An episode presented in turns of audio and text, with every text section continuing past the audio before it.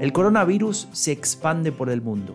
La cuestión sanitaria es solo un aspecto de esta situación. Los mercados bursátiles reaccionan negativamente en todo el globo y las previsiones de una crisis económica se expanden como el virus. Marta Domínguez es investigadora económica en el think tank Bruegel.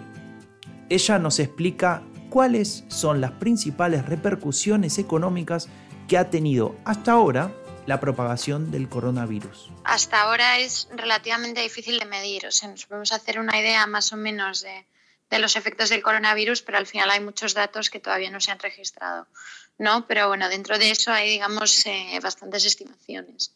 Y para empezar desde un punto de vista genérico, eh, la OECD estima que, que, el coronavirus va a, digamos, va a causar que el crecimiento mundial para este año, para 2020, caiga entre el 0,5 y el 1,5 del, del PIB, que es, digamos, una estimación bastante conservadora, diría yo. O sea, la OECD ha tomado un punto de vista bastante calmado y de hecho hace una estimación que digamos eh, proyecta un, futuro limitado para el coronavirus.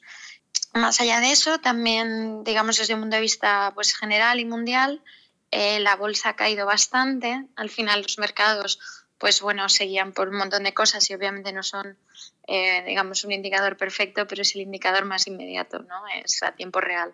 Eh, la bolsa americana, el Standard Poor's, el SP500, digamos, eh, llegó a caer un 14% a lo largo de varios días. desde entonces se ha recuperado un poquito, y ayer volvió a caer, o sea, estamos en, en, terreno bastante bajo todavía. Eso a pesar del hecho de que la Fed em, ha rebajado los tipos de interés. O sea que ya está habiendo, digamos, estímulo monetario en Estados Unidos. El Eurostox, que es el índice europeo, ha caído aún más. Eh, ha llegado a caer un 18%, pero también se ha recuperado un poco, ha vuelto a caer un poco. Ahora estamos, digamos, en un periodo más volátil parece que la caída principal eh, ya se ha llevado a cabo, pero bueno, sí siendo una caída muy, muy, muy sustancial. O sea, estamos hablando de niveles eh, de los peores de la crisis. En Italia el, turismo y, y el, digamos, eh, la industria de la comida ha bajado un 40%, un 30% la automovilística y un 20% la moda.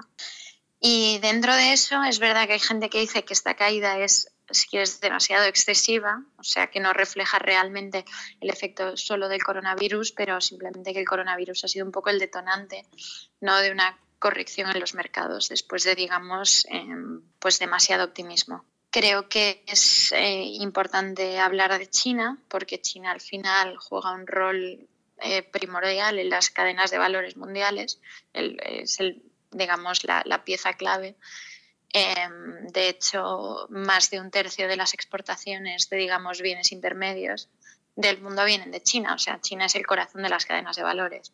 Y entonces ya no solo el hecho de que en China haya muchos casos, sino que el gobierno chino está lidiando con ello de una manera muy, pues muy estricta, eh, las limitaciones a salir a la calle, eh, la parada de, la actividad económica es bastante sustancial. Entonces, en ese sentido, eh, el efecto ha sido bastante gordo. Lo bueno es que el gobierno tiene mucho interés en, estimular la economía y que esto no dañe las figuras anuales, porque porque en China tenían, digamos, unos objetivos a 10 años vista que se cierran este año, 2020, y están ahí, ahí a punto de conseguirlos. Y, y Xi no tiene ningún interés políticamente en que esto no se consiga. Entonces, eh, China sin duda hará algún tipo de estímulo desde e inversión en infraestructura, que se espera que a través de los gobiernos locales sea cientos de miles de millones, si no más.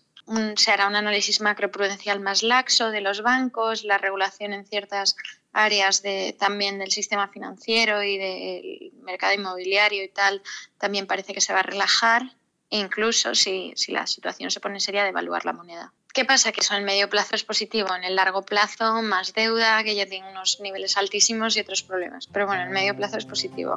La Semana de Agenda Pública, el podcast que te da las claves para entender la política global. Escúchanos todas las semanas.